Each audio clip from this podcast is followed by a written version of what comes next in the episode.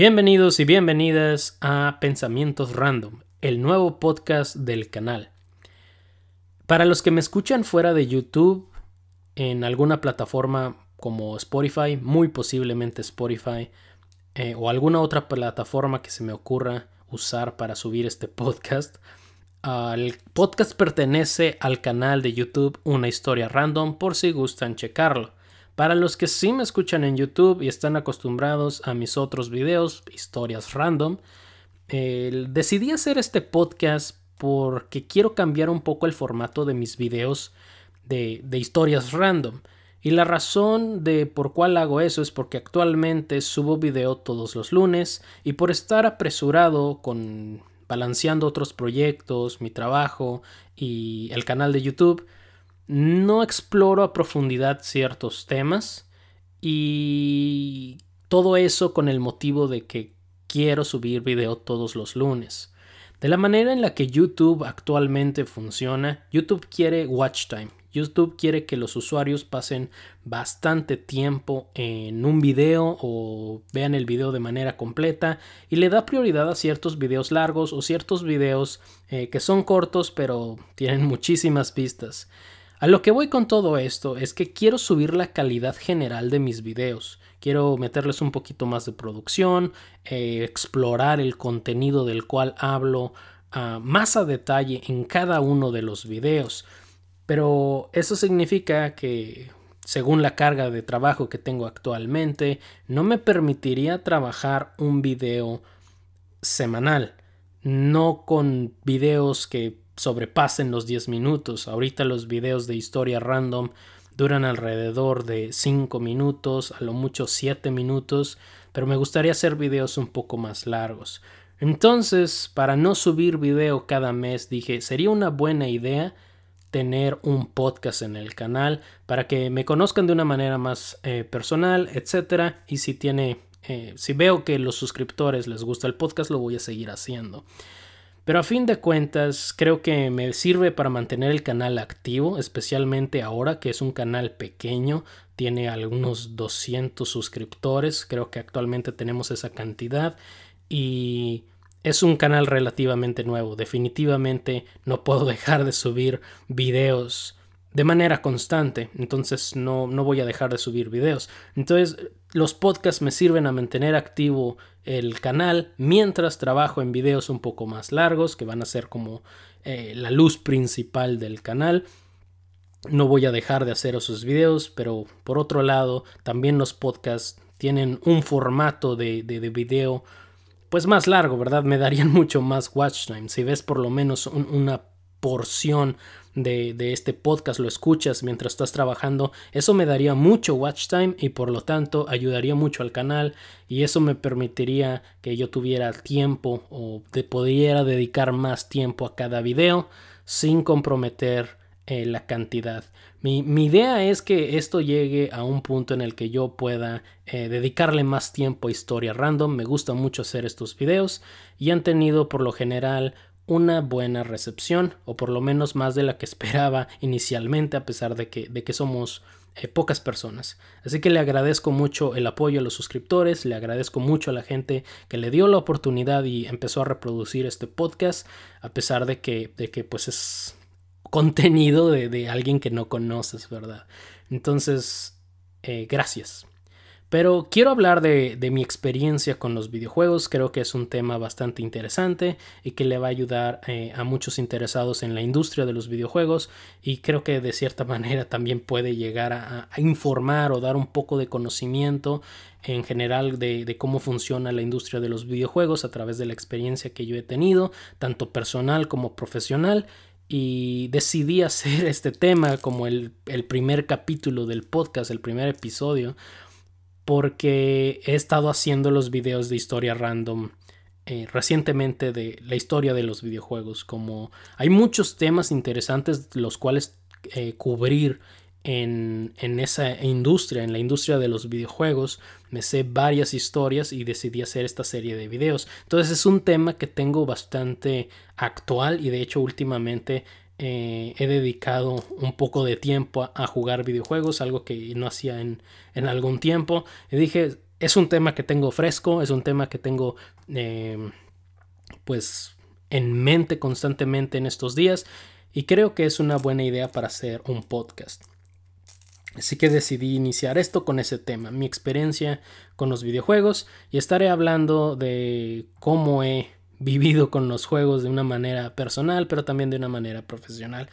Para los que no saben y quieren conocerme un poco más, eh, yo estudié animación y efectos especiales en el norte de México, en el estado de Durango. Actualmente vivo en el estado de Arkansas, en Estados Unidos. Y por eso, porque vi en los comentarios que algunos de ustedes me preguntaba, oye, ¿de dónde eres? Este, o por qué pronuncias estas palabras así, de esta manera, eh, etcétera. Entonces, como que había un poco de confusión en cuanto a de dónde soy. Mucha gente asumía que, soy de cierta parte o que soy de, Sudamérica por los temas que estaba eh, hablando en ciertos videos, otros etcétera. El punto es que estudié en el norte de México y actualmente vivo en el estado de Arkansas. Tengo una doble nacionalidad. Pero bueno, eso es en cuanto a mí, ¿verdad?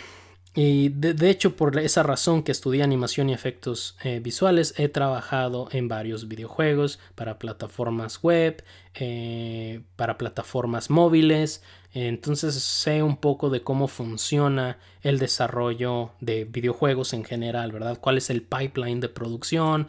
Eh, ¿Cómo funciona un estudio de manera interna? Eh, ¿Cuáles son los puestos que, los estudios contratan? ¿Cuáles son las necesidades de la industria? Por si te interesa trabajar en, en dicha industria, ¿verdad? Creo que trabajar en videojuegos es algo bastante cool. Recuerdo que una vez fui a un que es un bar, no sé qué, es un antro, no sé qué era. no sé cómo puedes calificar ese lugar, era bastante extraño. Se llamaba El Under en Ciudad de México.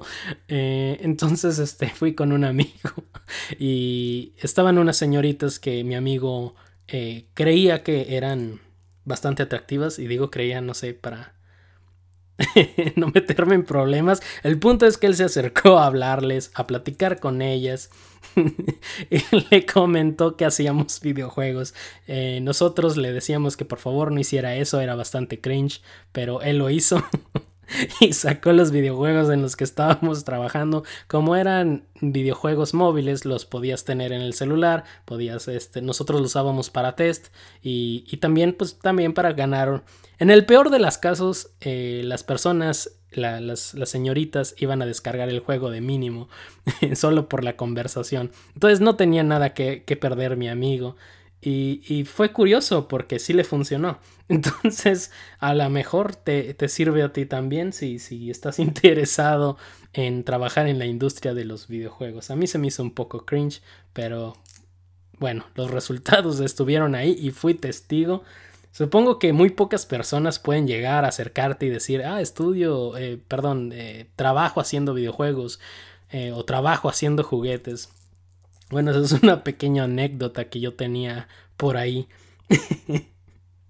Pero entonces eh, la cosa es que he trabajado en, los videojuegos y por eso tengo algo de conocimiento con la historia del cine. Ya ven con, la, con el video de la historia de, las palomitas, pues sé eso porque pues, estudié animación.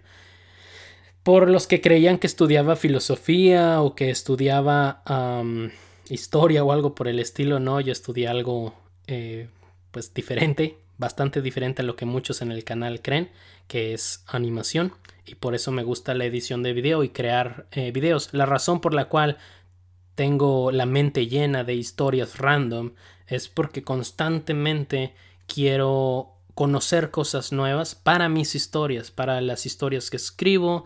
Me decidí especializar en preproducción como guionismo y la producción de, proyectos audiovisuales, especialmente para animación y eso incluye pues eh, películas, cine, comerciales y obviamente videojuegos. Y por eso tengo la mente llena de, datos random, como quién inventó la licuadora, eh, quién inventó la hamburguesa, porque creo que esas cosas te pueden llegar a inspirar a crear tu propio juego, crear tu propia película, escribir tu novela, etc. Entonces siempre trato de basar mis historias en, en conocimientos, datos random que, me voy topando en la vida. De esa manera le das un poco de credibilidad a tus historias y nunca sabes qué te va a inspirar, ¿sabes? Puedes agarrar un libro de mecánica y te puede inspirar, puedes tomar un curso y puede que el maestro sea un personajazo, entonces nunca paren de aprender gente. Yo creo que ese es el motivo principal del por cual quise a crear el canal de YouTube y este podcast para decirle a la gente de que está bien aprender cosas nuevas sin importar tu edad, sin importar eh, tu profesión. Eh, no porque eh, estudies ingeniería significa que no tengas que saber nada de derecho o de economía, de contabilidad, de oratoria o lo que sea. aprender es algo bonito. Pero bueno, suficiente como de hablar de, esos ámbitos. Creo que, que la manera en la que puedo empezar de hablar con, con, la experiencia que he tenido con los videojuegos. Es con el primer videojuego que jugué. Y el primer videojuego que jugué fue Super Mario Bros. para la Nintendo o la Nintendo Entertainment System, la NES como muchos le conocen. Esa fue la primera consola que tuve, era como la consola de la familia y pues teníamos los dos controles. Recuerdo que teníamos este aparato que era como la pistolita y jugábamos Mario, bueno, en el cassette venía Mario y este juego Duck Hunt, donde pues le disparabas a unos patitos, te ibas de cacería. Y, creo que eh, cuando estaba planeando como de qué hablar en este podcast, me di cuenta, tuve flashbacks de mi infancia, el trauma que tuve de, de cómo el perrito se burlaba de mí cada vez que no le atinaba ningún pato. Me acuerdo y, y por eso odio los shooters. Hasta la fecha no me gusta jugar a Call of Duty, Fortnite, eh, ese tipo de juegos. Los juegos shooters no son lo mío. Tengo pésima puntería.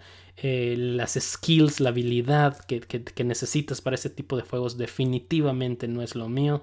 Si lo juego, lo juego para, para que la gente se ría, para tener un buen rato y vean lo pésimo que soy. Y, lo he comprobado muchas veces porque es, una habilidad cool tener buena puntería, ¿verdad?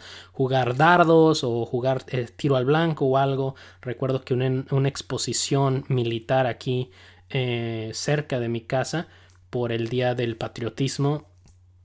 Eh, había juegos y uno de esos era jugar tiro al blanco. Te prestaban una escopeta con BB guns y tenías que atinarle a, al centro. fue un desperdicio total. Ni siquiera le, le, atiné a la hoja. Tengo pésima puntería. Es, bastante malo. Y, creo que, gran parte se debe al trauma que generaba ese perrito pixeleado que se burlaba de mis habilidades para, para disparar. Ah, pero bueno, el primer juego que, jugué en la historia era ese mismo cassette que, tenía Super Mario Bros. Y, y, me encantaba, ¿verdad? Hasta la fecha soy muy fan de Nintendo. Eh, pienso en Nintendo y me acuerdo de mi infancia y, cuando los tiempos eran más sencillos. Entonces dije, pues Nintendo es vida, Nintendo es amor. pero ese fue el primer juego que jugué. Posterior, pero curiosamente no fue el primer juego que, que, pasé. No recuerdo haber pasado Super Mario Bros. hasta años después, porque eh, estaba joven, no, no era muy hábil tampoco en Super Mario Bros. Yo creo, me gusta creer que mi, mi, nivel jugando Super Mario Bros. estaba por encima de, del niño de mi edad. Tenía unos cuatro años, me parece, cuando, cuando tengo recuerdos de haber jugado. Era muy pequeño, no sabía lo que estaba haciendo. Ah, pero veía mucho a mis tíos eh, jugar entonces, este, yo creo que de ahí saqué la habilidad y, la necedad de a fuerzas querer pasar el Super Mario Bros. Y me gustan mucho los juegos platformers, los juegos atléticos. Después, unos años más adelante, creo que tenía 7 años, 8 años, conseguí un Game Boy. Y fue la primera consola de mi propiedad. El Nintendo era como de la familia, la NES, pero el Game Boy era mi primer consola y el primer juego que tuve fue el Pokémon Blue. Sin embargo, yo estaba feliz cuando Pokémon era, era muy divertido, pasaba muchas horas jugando Pokémon, me gustaba mucho ese juego, hasta la fecha sigo siendo fan de la franquicia. Em, pero sí, en ese momento pues era, era mi vida.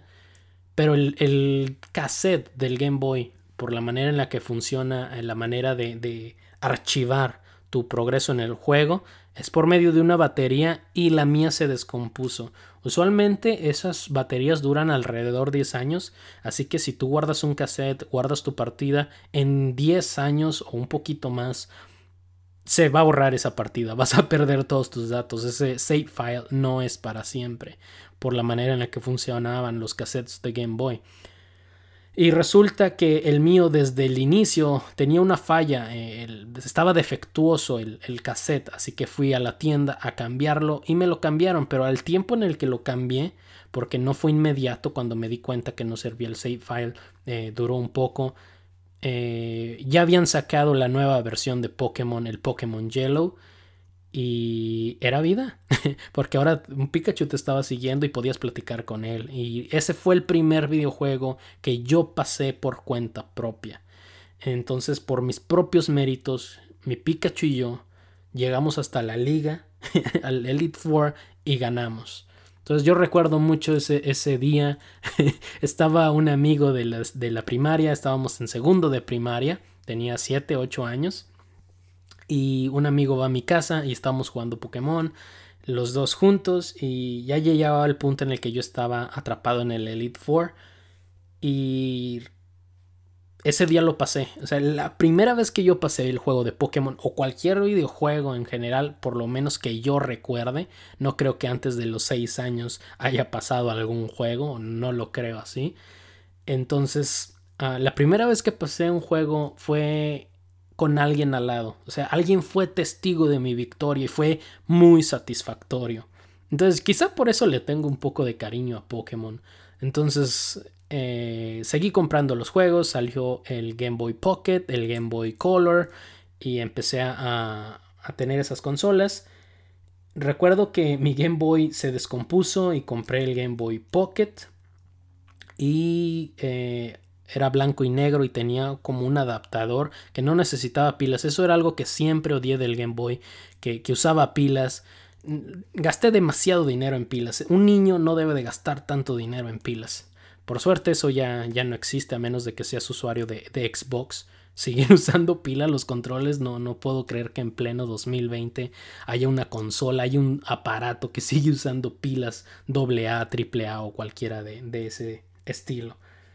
Pero bueno, en ese entonces no había de otra. A menos de que te compraras ese adaptador, yo convencí a mi madre que me, comprara ese adaptador.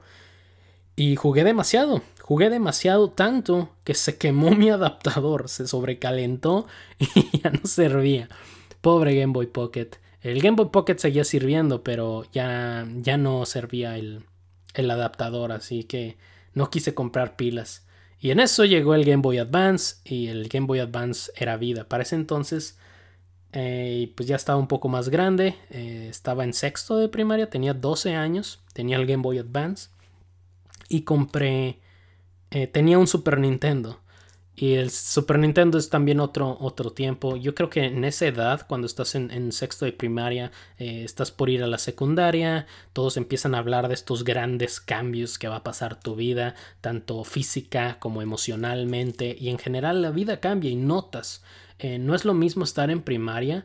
Eh, en sexto de primaria en el top de la cadena alimenticia de una escuela primaria, a llegar a la, secundaria donde el ambiente es diferente, a la gente le importan eh, cosas diferentes y de nuevo empiezas desde cero, ya eres el, que está abajo de la cadena alimenticia y están los de, los de tercero de secundaria, están los de, los de preparatorias, en el caso de, de que tu escuela como la mía tuviera una preparatoria ahí, y sientes como si volvieras a primero de primaria, pero esta vez con, con muchas más preocupaciones, con mucho más estrés.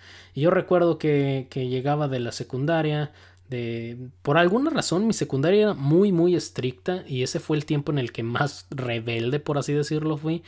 Eh, te encargaban demasiada tarea. Recuerdo que las mochilas que nosotros llevábamos eran increíblemente pesadas. Eh, era muy rara esa escuela. Solo recuerdo que en el momento en el que tú te salías de esa escuela, te convertías en una persona feliz. Y, no estoy, créanme, no, no, estoy intentando decir como que sufrí en la secundaria, no, para nada. Fueron momentos divertidos, pero... Ah, y además tuve como acceso a, educación y educación privada, etcétera. Entonces no, no me estoy quejando, no me malinterpreten. Pero aún así recuerdo llegar cansado o disque estresado para, por lo menos para para mí yo de 12, 13 años era bastante estrés y, llegaba y lo único que quería era jugar Super Nintendo. y jugaba Super Mario. De nuevo, otra, otra etapa de mi vida vinculada a Mario. Y, y fue como, como en el momento en el que dije, wow, realmente me gustan los videojuegos. Realmente es algo que, que, que me agradan el hecho de pensar de, de, refugiarte o tener como un lugar especial, un, ritual. Recuerdo que tenía una, una silla especial para, para videojuegos, eh, la ponía enfrente de mi tele, conectaba los auxiliares y era como un ritual de, ah, por fin estoy en casa, por fin puedo salvar a la princesa Peach, todo va a estar bien, etc. Era muy bonito. Eh, pero bueno, también tenía mi Game Boy Advance en el caso. Ese lo usaba más como para viajes eh, era bastante aburrido viajar así de niño. ibas de vacaciones y estar horas en el carro, no, sin celular, sin internet, sin datos. Como hoy en día, ¿verdad? Hoy en día puedes viajar y por gran parte de la carretera vas a tener señal. Algo que, que en ese entonces pues en ningún momento tenía señal. Los celulares no, no tenían internet, muy apenas si las computadoras tenían internet, porque no era, no era algo tan común en ese entonces.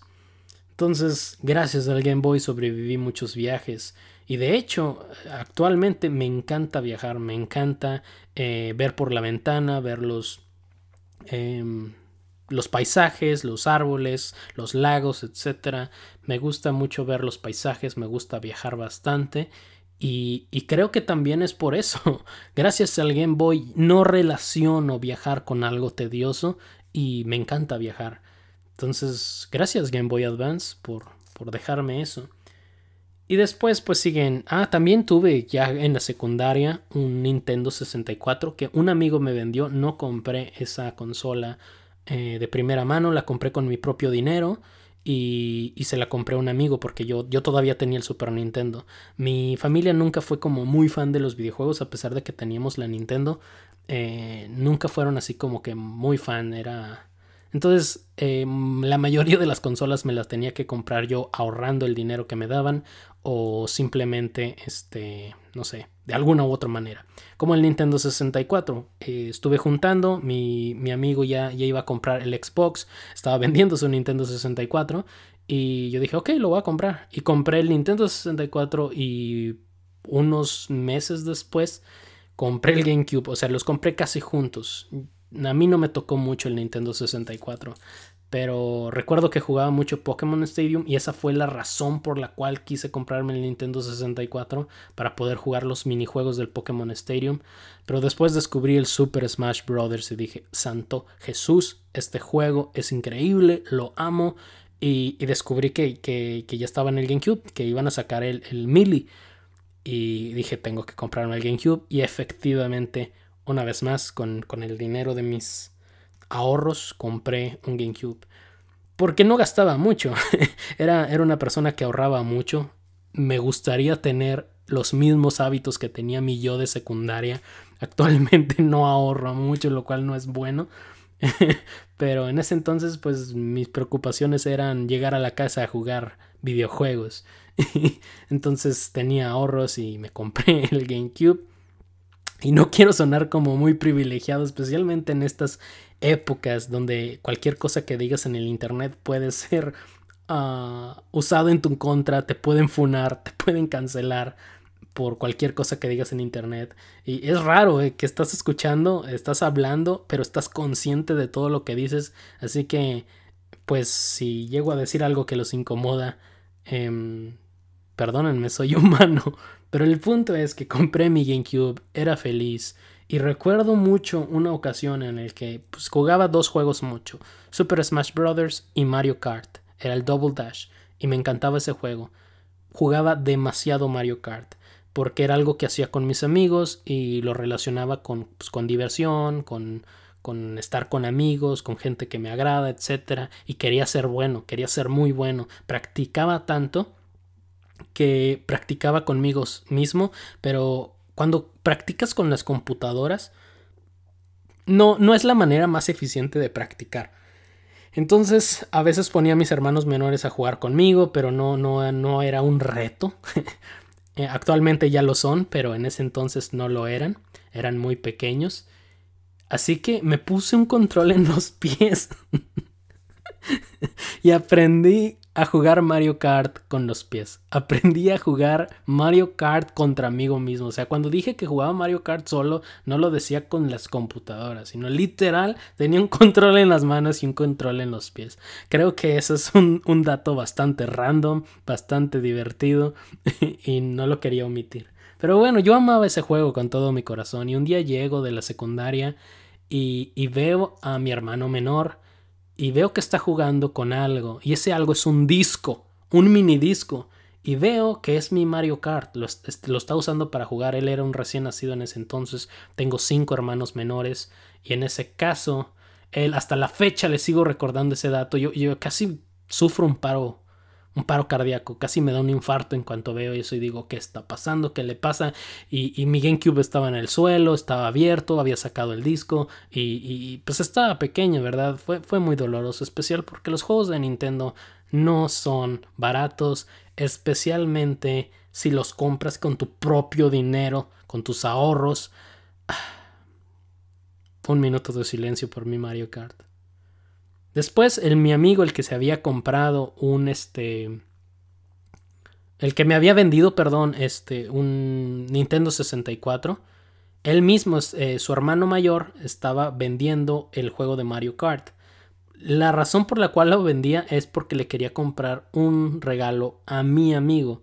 Entonces uh, hicimos un trato por debajo del agua y me vendió su Mario Kart y volví a tener una copia.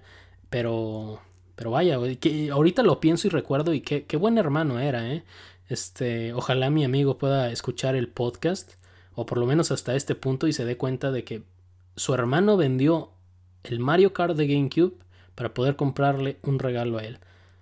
Qué bonito, qué bonito. Y todo eso gracias a los videojuegos. Y hablando de amistades, creo que mi primer amigo lo hice, así, mi primer amigo en la vida lo hice gracias a los videojuegos.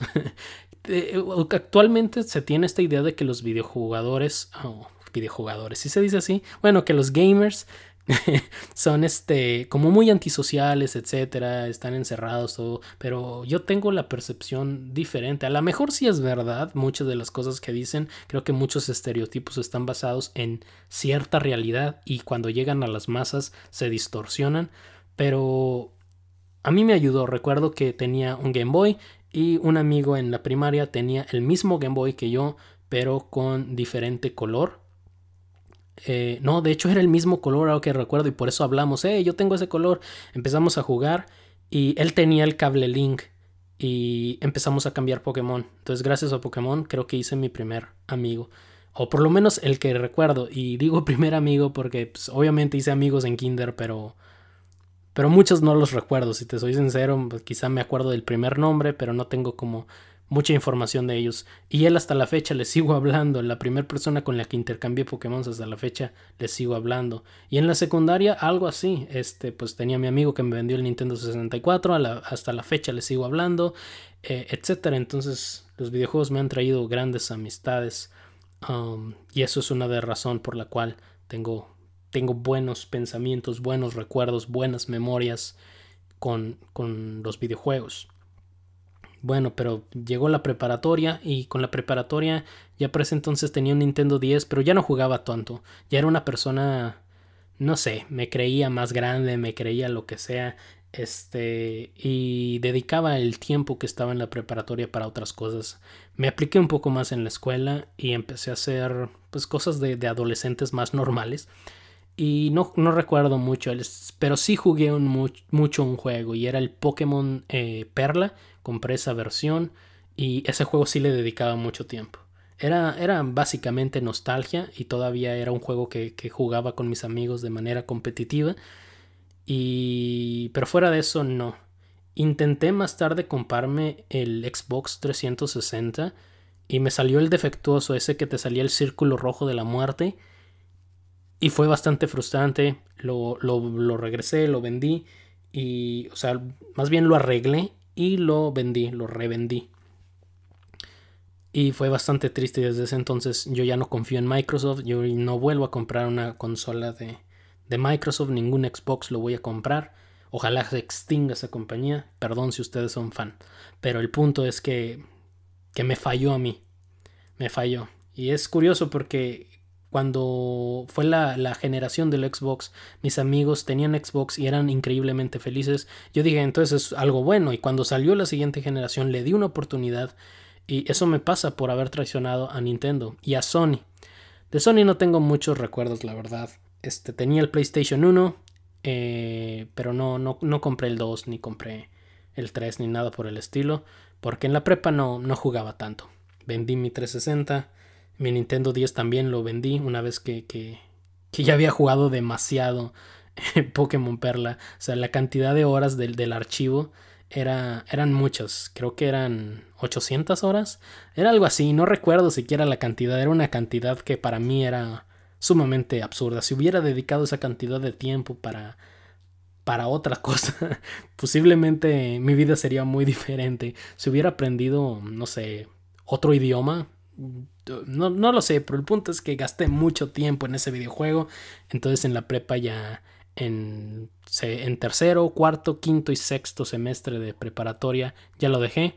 Y no sabía qué hacer en ese entonces, no sabía qué estudiar. La verdad, siempre me, me interesó eh, contar historias, siempre tuve el hábito de escribir, siempre tuve el hábito de leer desde pequeño. Entonces yo quería contar historias, ¿verdad? Porque las historias que yo había escuchado, visto o incluso jugado, eh, habían marcado de manera muy positiva mi, mi vida. Eh, creo que la mayoría de valores que, tengo en mi vida las aprendí de, de, alguna película, de algún libro, de algún videojuego. Entonces yo quería contar historias. Creo que, que esta historia, que, perdón, que a esta sociedad le faltan grandes... Ah, storytellers, gente que, que, cuente sus historias, le faltan buenas historias y es un buen refugio, además de que la vida está llena de historias negativas y con historias me refiero a noticias, todos los días las vemos, eh, nuestro feedback de redes sociales siempre se llena de cosas negativas, de gente quejándose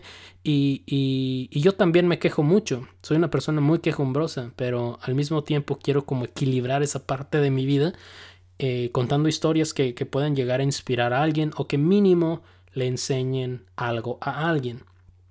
Entonces entré a, la facultad de ingeniería de, la universidad y inicialmente, inicialmente inicié, oh, empecé estudiando ingeniería en sistemas computacionales porque mi idea era hacer videojuegos, ¿verdad? Y fue hasta en la universidad que estaba en la clase de programación. Estaba eh, en clase y yo estaba estudiando, estaba escribiendo una novela y estaba estudiando japonés porque me gusta mucho aprender idiomas. Y la maestra me dice que por qué no estaba trabajando. Y no sé, creo que decidí no prestarle atención, algo por el estilo, y yo estaba haciendo otra cosa, sin, sin hábito de ofender, simplemente quería acabar un proyecto en el que estaba trabajando y me di cuenta de que efectivamente me gustan los videojuegos, pero la parte de, de la programación o la parte técnica no me desagrada, pero definitivamente no me apasiona. Entonces me di cuenta que programar eh, no era lo mismo, no era lo mío. No era que fuera malo o que lo odiaba o algo por el estilo, simplemente no me apasionaba. Cuando estás usando eh, tu tiempo personal, cuando estás usando más de tu tiempo libre, sino, por ejemplo, ya estás ocupando una clase designada a otra, clase, a otra cosa, perdón, y la estás usando para para algo que no, no deja tu mente, es cuando sabes que te apasiona algo. Entonces me di cuenta de que me interesaba más contar historias. Me interesaba más la parte narrativa de las cosas y fue cuando dije, ok, no puedo estudiar eh, ingeniería en sistemas computacionales. Hay muchas cosas de esta carrera que, que me gustan, pero hay otras que, que simplemente no, no, me apasionan. No me, no, me, no me apasiona aprender de redes, no me, no me etcétera, de arquitectura, de computadoras, para nada. Entonces, este, cuanto sí me gusta aprender y sí me gusta tener el conocimiento de esas cosas, pero no es algo que, quiera hacer como para vivir. Si acaso lo aprendo, es por porque me gusta aprender, ¿sabes? Entonces decidí cambiarme de carrera y fue cuando descubrí la carrera de animación y efectos especiales que estaba por mi localidad estaba en una ciudad diferente, pero estaba cerca, estaba como a media hora me parece. Entonces se me hizo factible y estudié ingeniería en animación y efectos visuales. Entonces yo ya estaba feliz porque estaba haciendo historias y igual había muchas cosas de la carrera que, que, que, no tenía yo habilidad para eso, como por ejemplo dibujar. Para estudiar animación necesitas dibujar bien, pero por suerte yo tuve, eh, pues sí, la suerte, es que la carrera en donde yo estaba estudiando, la, la escuela, era una facultad de ingenierías, entonces no era un no tenía un aspecto artístico. Si veías materias de arte, tenía teoría del color, dibujo anatómico, eh, tuve muchas materias, apreciación cinematográfica, técnicas de cine y cosas por el estilo, pero pues siempre fue como un, una perspectiva más tecnológica, técnica. Siempre se enfocaron más en el 3D y esa parte de la animación y por eso se llama animación y efectos especiales. Y por eso, de hecho es animación y efectos visuales, que sí hay una diferencia entre esos dos. Y era una ingeniería, entonces por eso pude entrar a esa, a esa escuela porque nunca dibujé en mi vida pero me di cuenta de que era muy cool, era muy divertido expresar tus, tus cosas de manera visual, tus ideas y dije, oye, esto de hacer videos, esto de hacer eh, animaciones, está muy padre, está muy divertido. Y es una manera en la que te puedes expresar de una manera fantástica, sin, sin limitaciones, aunque también muy, muy complicada.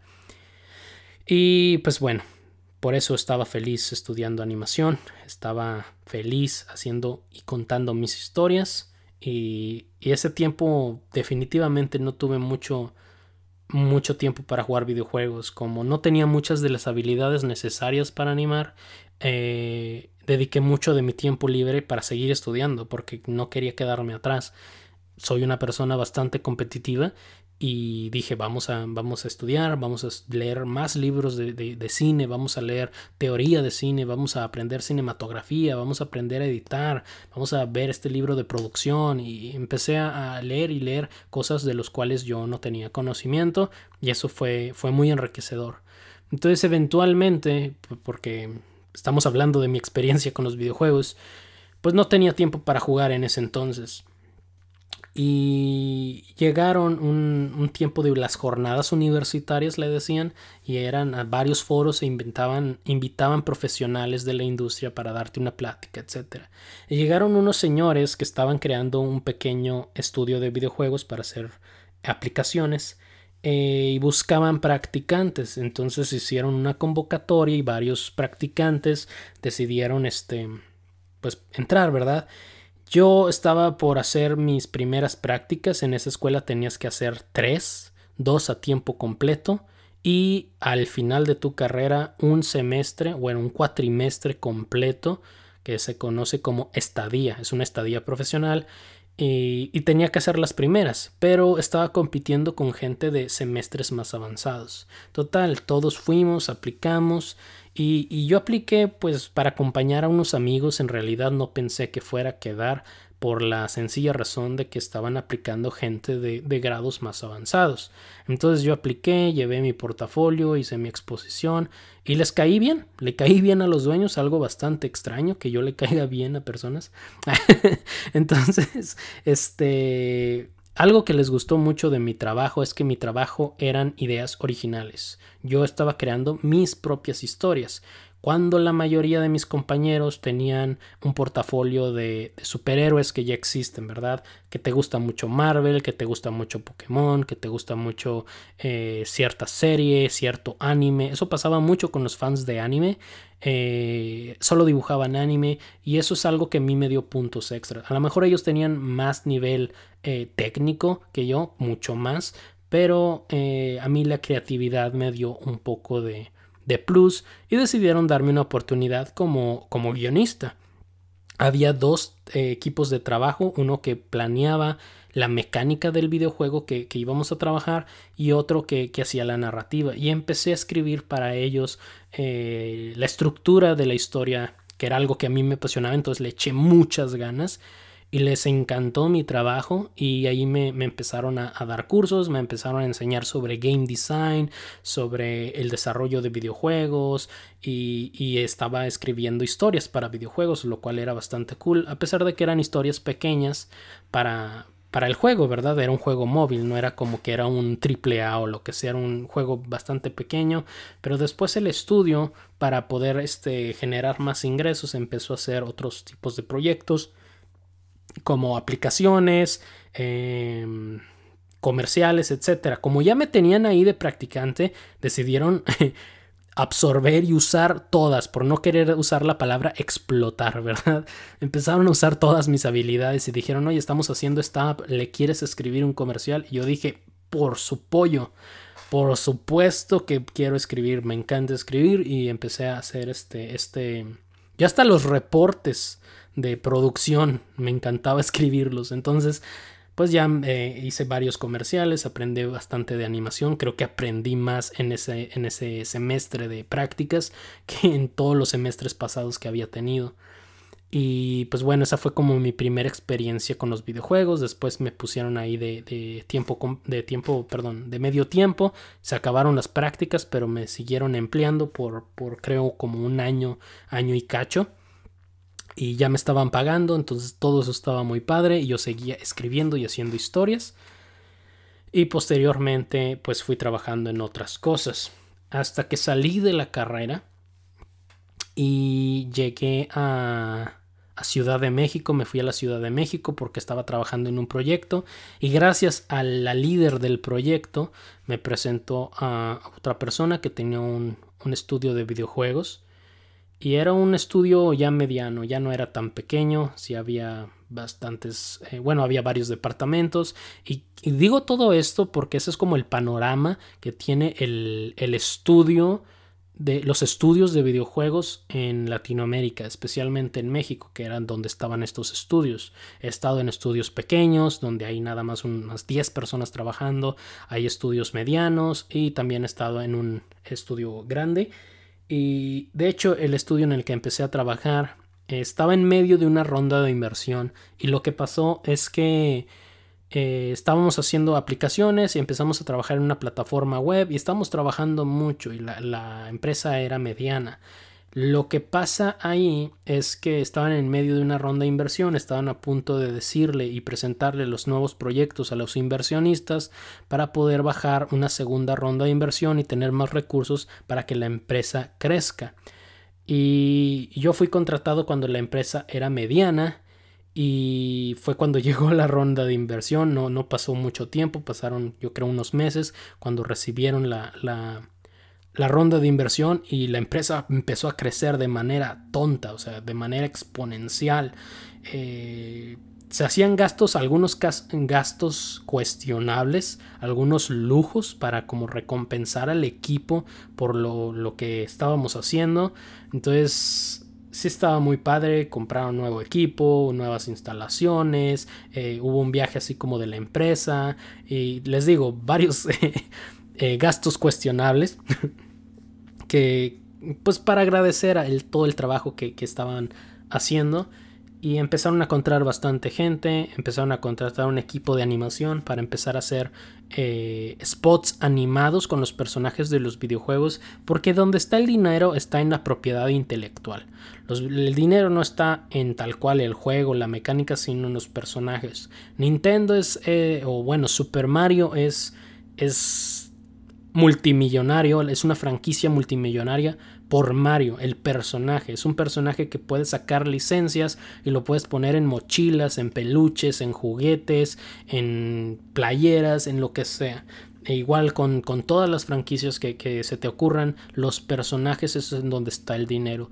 Si tus personajes los sabes usar, los sabes este, promocionar y sabes hacerlos brillar en los videojuegos o en cualquier tipo de contenido audiovisual, créeme, puedes hacer bastante dinero con eso. Entonces ellos querían hacer eso, ¿verdad? Agarraron los personajes que, que, había escrito, yo no los diseñé, ya estaban los personajes, pero empecé a escribirles, a generarles psicología de personajes, algunas historias y empezaron a hacer este, estas historias animadas y, así.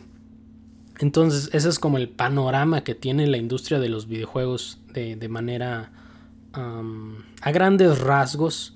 Hay empresas pequeñas que buscan practicantes para poder sacar sus proyectos y, y, poder salir a flote, ¿verdad? Muchas de esas empresas se quedan estancadas o incluso van a la bancarrota, es la triste realidad otras empiezan a crecer y son medianas. Eh, el ambiente de, una, de un estudio mediano es bastante cool porque no son pocas personas, pero son las... tampoco son muchas, ¿sabes? No se siente un ambiente corporativo, se siente como...